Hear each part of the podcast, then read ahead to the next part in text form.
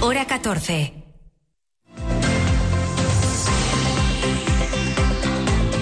Lo que pasa. Lo que importa en Asturias. Hora 14. Buenas tardes. Retirados ya en muchos hogares los adornos navideños, entramos en clave de rebajas. Son más una tradición ya que es una realidad, bueno, tras la desregulación que hace ya más de una década se ha producido. Hace unos días leíamos en el país un artículo con este titular. ¿Vale la pena esperar a las rebajas para comprar? La pregunta se la hemos trasladado tal cual a Dacio Alonso, presidente de la Unión de Consumidores de Asturias, UCE. Y las rebajas son útiles cuando, cuando tengo necesidad. Si no hay necesidad, comprar por comprar, que es un poco la dinámica en la que estamos todos, pues al final no tiene ninguna rentabilidad. Alonso apuesta decididamente por el pequeño comercio local, que es el que, dice, mantiene el carácter tradicional de las rebajas, con producto rebajado que estaba ya en la tienda en los meses anteriores, una forma de dar salida a stocks de temporada. Les pone un pero, la entrega de vales, una práctica que algunos comercios mantienen todavía en vez de devolver el dinero en caso de devolución del producto. Tiempo de rebajas, pero también de previsiones y análisis del horizonte que nos ofrece este año 2024 recién estrenado. En ese contexto hemos convocado en hora 14 en la SER al director del Museo de Bellas Artes de Asturias, Alfonso Palacio, que llega con la vitola de los 130.000 visitantes que ha recibido la institución en 2023 y que refleja un crecimiento muy destacado respecto a las cifras de los últimos años. ¿Se cobrará entrada en el futuro por visitar el museo?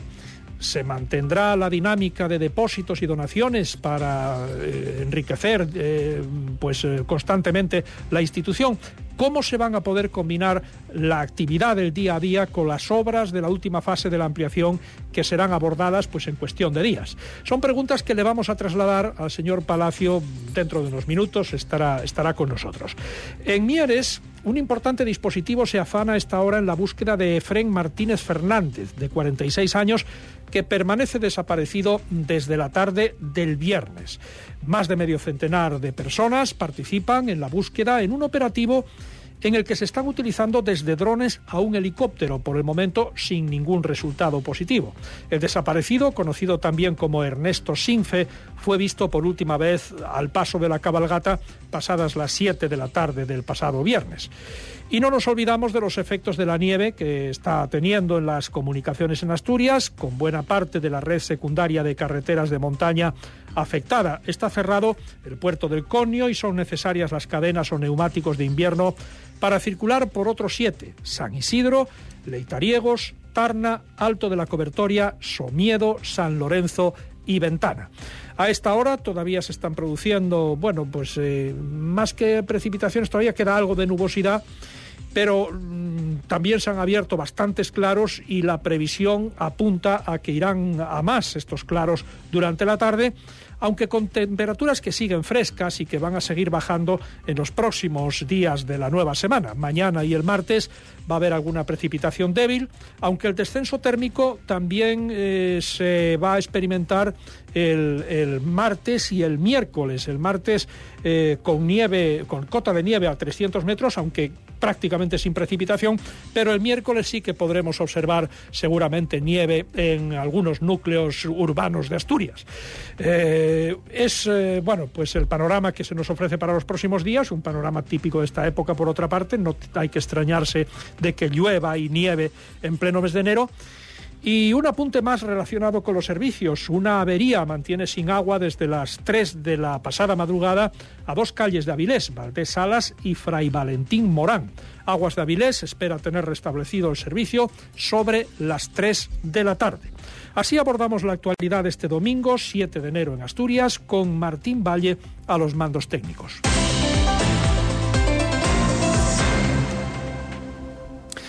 Son las dos y diez minutos de la tarde. El adiós a las eh, Navidades nos lleva a dar la bienvenida a las rebajas de invierno, a las rebajas de enero. No son lo que eran desde la desregulación del año 2012, pero siguen constituyendo una tradición muy arraigada tanto entre consumidores como entre el comercio. La Unión de Consumidores de Asturias, la UCE, recuerda que la esencia de las rebajas es que el producto sea de temporada y que haya estado en el establecimiento al menos un mes antes de las rebajas y no haber sido objeto de promoción. Para el presidente de UCE, Dacio Alonso, las rebajas de hoy no mantienen la esencia tradicional de esta promoción. Las rebajas se han diluido absolutamente. Legalmente las rebajas ya no existen como tal, no tienen una conformación legal, ya puede hacer rebajas todo el año. se ha cambiado radicalmente todo esto se ha cambiado, a mi juicio, en beneficio de las grandes superficies, que era la que presionaban para que esto fuera así. Ya ha cambiado hace mucho tiempo, y incluso estando Rajoy de presidente del gobierno, las rebajas ya no tienen. Ahora, a mí lo que me. Hombre, nosotros sí tenemos dos consideraciones. ¿Merece la pena esperar las rebajas? Merece la pena si se hacen bien esas rebajas, en el sentido de que sea un producto de temporada, que haya estado un mes en el establecimiento, que yo le haya echado un ojo y que pueda ver que efectivamente aquella prenda, aquel producto, pues se rebaja sustancialmente.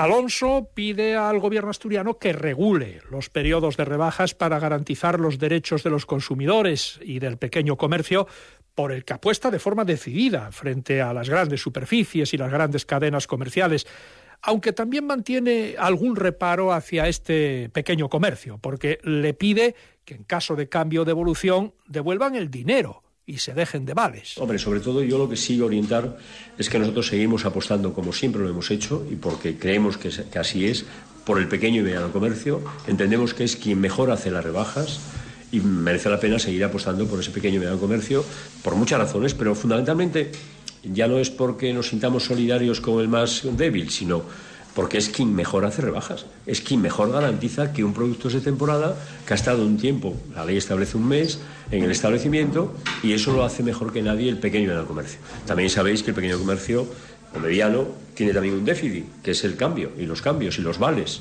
Yo creo que tiene, lo reiteramos todos los años, oiga, deje usted de entregar un vale, devuelva el dinero que lo hacen todas las grandes superficies. El caso es que precisamente la entrega de vales es lo que genera el mayor número de reclamaciones de los consumidores, según un estudio del que hoy facilita algunos datos la propia Unión de Consumidores de Asturias, la UCE. Eh, esa es la principal causa, como digo, de, de, reclamaciones ante la UCE por parte de los consumidores respecto al pequeño comercio, junto también con otra cuestión más, la negativa a la devolución de los productos. En cuanto a la preferencia de los compradores, por el comercio de proximidad. Pues el motivo principal, el punto fuerte de este tipo de comercio es precisamente la cercanía al domicilio, seguido de un trato más personal y tener productos de más calidad. Eh, la Consejería de Fomento, Cooperación Local y Prevención de Incendios va a acometer la mejora integral de la accesibilidad, la seguridad y las infraestructuras de uso público, las reservas de la biosfera, unos espacios que forman parte de la Red Natural de Asturias Rena. Las acciones previstas supondrán una inversión de 800.000 euros y comenzarán en los próximos días. Estas actuaciones van a permitir mejorar la experiencia y el disfrute de los visitantes de los espacios protegidos, según explica el Gobierno asturiano. Los trabajos se van a centrar en la reposición de vallados, el, acontecimiento de, acondicionamiento, queremos decir, de senderos, la implementación de señalítica orientativa e interpretativa y la recuperación del patrimonio natural y etnográfico. Los proyectos destinan 710.000 euros a la remodelación de algunas de las sendas eh, más conocidas de la red, de acuerdo con las orientaciones de la Estrategia de Turismo 2020-2030. Entre las rutas están las de Los En la Reserva de la Biosfera de Ponga, el, el Alledo de Montegrande, en las Subiñas La Mesa, Campiellos y Orlé, ambas en, en el Parque Natural de Redes, eh, la Pola de Somiedo y la del ferrocarril de Santirso de Abres, una eh, la reserva de Leo Oscos y Terras de Burón. Además está prevista una intervención singular en la Reserva Natural Integral de la Biosfera de Muniellos, eh, 90.000 euros para adecuar la senda que discurre por este espacio protegido. Y ahora, pues hacemos un pequeño alto en la información, pero ya tenemos en línea al director del Museo de Bellas Artes de Asturias, Alfonso Palacio, con quien queremos hablar de lo que depara nuestra principal pinacoteca en este año. Cadena Ser, Gijón. Gracias por compartir momentos con más y más. Ahora, aceite de oliva suave la giralda a solo 7,99 euros el litro. Queso de oveja flor de esgueva a solo 15,95 euros el kilo. Barra espiga tradición de 250 gramos a solo 75 céntimos. Más y más. Queremos ayudarte. From the beginning. Hit it, boys. Si uno de tus propósitos de este año es empezar a cuidarte, ven a Centros Único y aprovecha nuestra promoción especial de enero. Tu relleno con ácido hialurónico por 199 euros vial. Infórmate en centrosúnico.com. Estamos en Gijón, Oviedo y Avilés. Centros Único, más tú que nunca.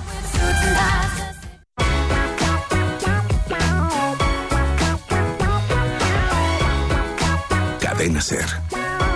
El poder de la conversación. 14. Asturias.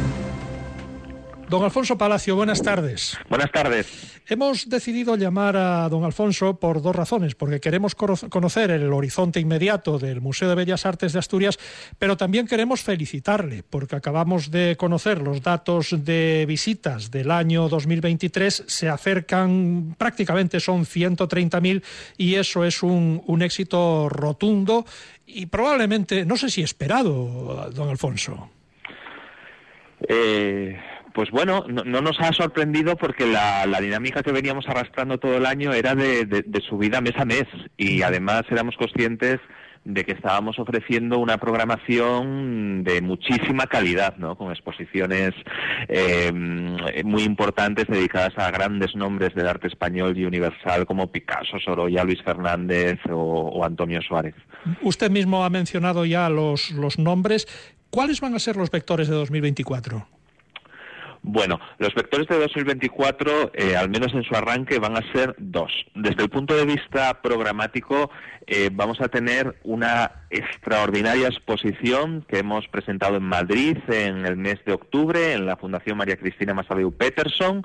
Es una exposición dedicada a Luis Fernández que hemos eh, coproducido con, con, esa fundación y que va a venir a Oviedo en febrero. La inauguramos el 24. Es la exposición más ambiciosa sobre Luis Fernández que se ha hecho nunca, con 150 obras procedentes de las mejores colecciones públicas y privadas de Estados Unidos, de Francia y de España. Es una exposición realmente excepcional eh, de uno de los grandes, grandes pintores españoles del segundo y tercer cuarto del siglo XX. Así que es una cita eh, obligada para todos los amantes del arte. Y luego, eh, también, eh, desde el punto de vista, si se quiere ya, de gestión, el objetivo ya de estos primeros meses y de los próximos dos años van a ser las obras de ampliación que van a comenzar ya en estas en estos primeros o iniciales compases del año. Entre enero y febrero tendremos ya las primeras reuniones y las primeras acciones encaminadas a la demolición del edificio y al resto de obras que va a haber que, que hacer de aquí a finales de 2025. Así que digamos que vamos a tener un arranque por todo lo alto, en el mejor de los sí. sentidos, porque tanto la exposición como la inmensa suerte que hemos tenido de poder encontrar el dinero para poder eh, finalizar la ampliación del museo son dos noticias realmente maravillosas. Van a limitar, evidentemente, el, la actividad del museo, estas obras, ¿no? ¿De qué forma?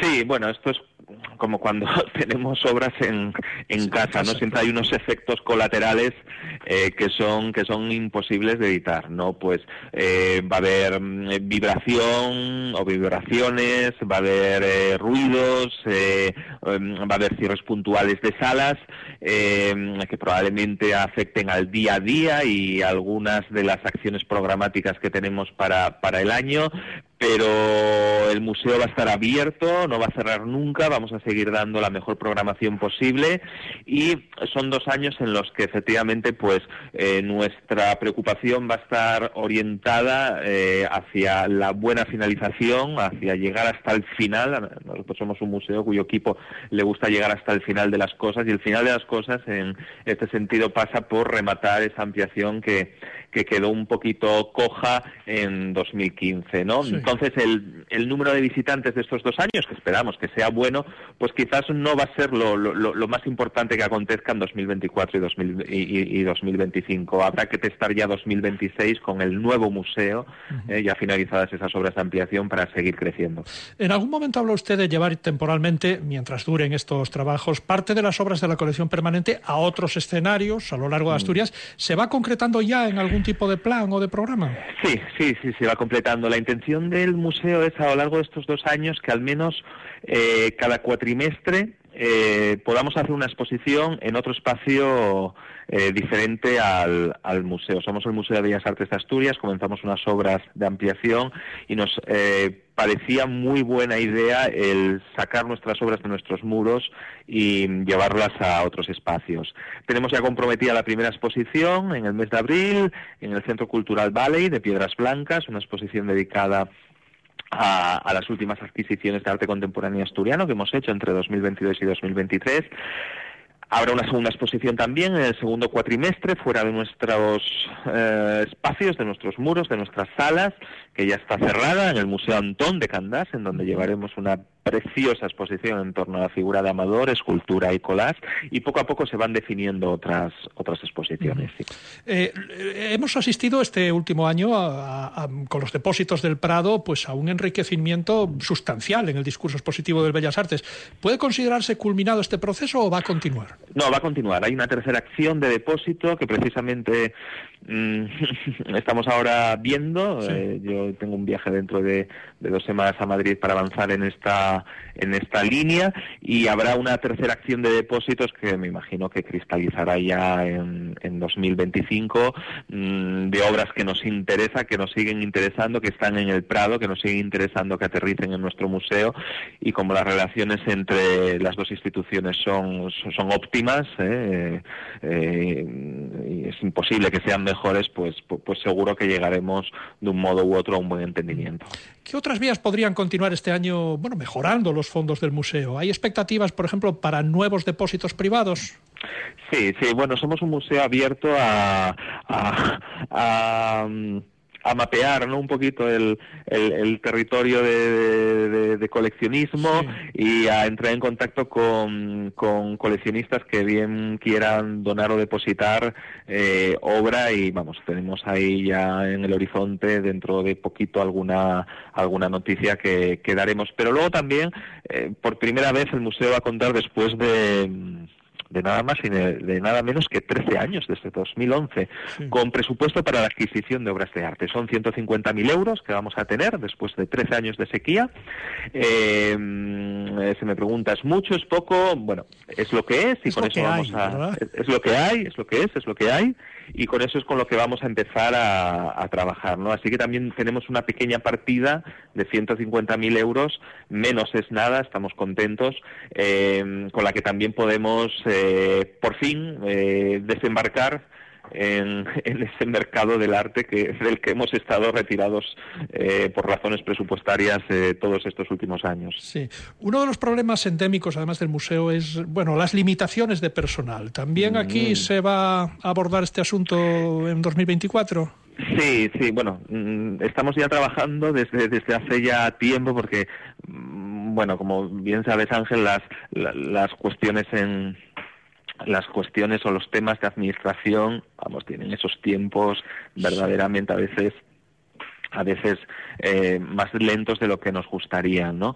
Eh, nuestra mm, intención primera es eh, la cobertura de la plaza de, mm, y nuestra necesidad y nuestra prioridad es la cobertura de la plaza de conservador de arte contemporáneo. Tenemos ahí un, un, vacío que hay que y ya estamos trabajando, ya se han iniciado los procesos y los pasos que tiene que ir dando la administración, de sacar la primera concurso interno, etcétera. Eh, para que yo creo que en la oferta de empleo público, si no de 2024, si de 2025, pues pueda ya salir de esa plaza y, que se cubra con, el mejor profesional eh, que pueda llegar a nuestro museo. Eh, nos gustaría también de algún modo u otro reforzar también la parte de vigilancia. Somos un museo que va creciendo, me gusta decir que somos un museo cada vez más extenso e intenso y, y bueno, la vigilancia es uno de nuestros mm, caballos de, batalla que tenemos también que mejorar. Así que eh, a, a, corto medio plazo por ahí irán ¿no? las, las incorporaciones a ese organigrama que, como muy bien sabes, pues es un organigrama para un museo de esta entidad no que juega a la liga de los mejores museos de bellas artes de España, pues mm, bueno, pues escaso, ¿no? sí. Eh, hay un tema recurrente, de vez en cuando algún político sugiere cobrar entrada como fórmula para atenuar, bueno, limitaciones económicas, presupuestarias. ¿Consideraría usted ese recurso en algún momento? Yo ya lo he dicho y lo he puesto encima de la mesa eh, del órgano en donde, en donde tengo que ponerlo encima de la mesa, que es mi, mi consejo de gobierno, mi patronato. Lo he dicho por activa y por pasiva, que eh, además fue una, una, propuesta que en su día eh, se acogió con bastante, con bastante optimismo, que el horizonte del Museo de Bellas Artes de Asturias debe ir hacia un museo que desde el punto de vista de la gestión económica podríamos denominar un museo, un museo híbrido es decir, un museo que contemplara la gratuidad, la gratuidad en la visita a la colección permanente, la gratuidad en la visita a las en, la, en la asistencia a las conferencias, a las actividades educativas, etcétera, pero el pago en todo lo que tiene que ver con las exposiciones temporales. ¿Por qué? eh, siempre manteniendo esas exenciones de parados, jubilados, niños que hay para todo este tipo de eh, colectivos, ¿no?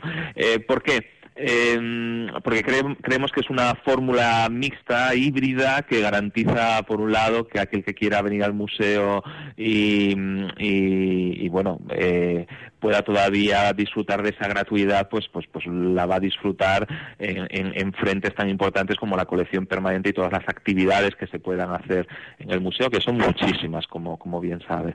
Y, y en segundo lugar, eh, porque el pago por, por exposiciones temporales eh, eh, es un pago que nosotros consideramos razonable porque las exposiciones temporales cuestan muchísimo. O sea, eh, uno, uno realmente hasta que no gestiona o, vive la realidad de un museo no se, no se da cuenta de lo que realmente cuesta el transporte, seguros, montaje, conservación, vigilancia, publicación del catálogo científico de turno de una exposición temporal que en definitiva si puede generar cierto retorno económico mediante la venta de entradas para la misma, pues, pues para nosotros sería importante. Ahora bien, si se cobra por exposiciones temporales, las exposiciones temporales tienen que ser exposiciones de calidad. Y yo creo que, eh, bueno, mm, aunque a lo mejor no, no, está muy bien que seamos nosotros quienes lo digamos, el Museo de Bellas Artes de Asturias en general mantiene siempre una programación de, de calidad o de, o de, mucha calidad. De momento el museo es gratuito.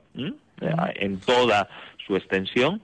Y bueno pues es algo que con lo que nosotros no estamos en absoluto eh, nos sentimos cómodos también en ese formato y, bueno mientras mientras sea gratuito en toda en toda su extensión pues defenderemos y presumiremos de que es el último museo de bellas artes del nivel que, que, que tiene Bellas Artes de Asturias que todavía se mantiene gratuito y esa será una especie de de, de, de, logo nuestro, eh, de titular nuestro, eh, el único Museo de Bellas Artes que se mantiene gratuito en toda su totalidad. Así que nadie tiene ningún tipo de justificación para no acercarse a este maravilloso Museo de Bellas Artes. Alfonso Palacio, director del Museo de Bellas Artes de Asturias, gracias por compartir estos minutos en hora 14 con todos los oyentes de la SER y feliz año 2024. Feliz año, feliz año Ángel y feliz 2024. Hora 14. Asturias. Y antes de irnos a las noticias nacionales e internacionales, pues un par de apuntes. Está cortado el tráfico ferroviario entre Soto del Barco y Santiago del Monte en la línea de la antigua FEBE. Un tren arrolló esta mañana unas piedras de un desprendimiento y ha quedado aparcado en la estación de Soto del Barco. Renfe ha establecido un plan de transporte alternativo. Y eh, una avería ha dejado este domingo sin agua a los vecinos de dos calles de Avilés, Valdesalas y Fray Valentín Morán. La avería se produjo sobre las 3 de la madrugada en Valdesalas. Los operarios de aguas de Avilés empezaron a trabajar con la reparación sobre las 6 y según informa la empresa se espera que a las 3 de la tarde esté todo resuelto y el servicio se esté prestando con normalidad si no surgen complicaciones mayores, dicen desde la empresa. Están escuchando Hora 14 en la SER son las dos y media de la tarde.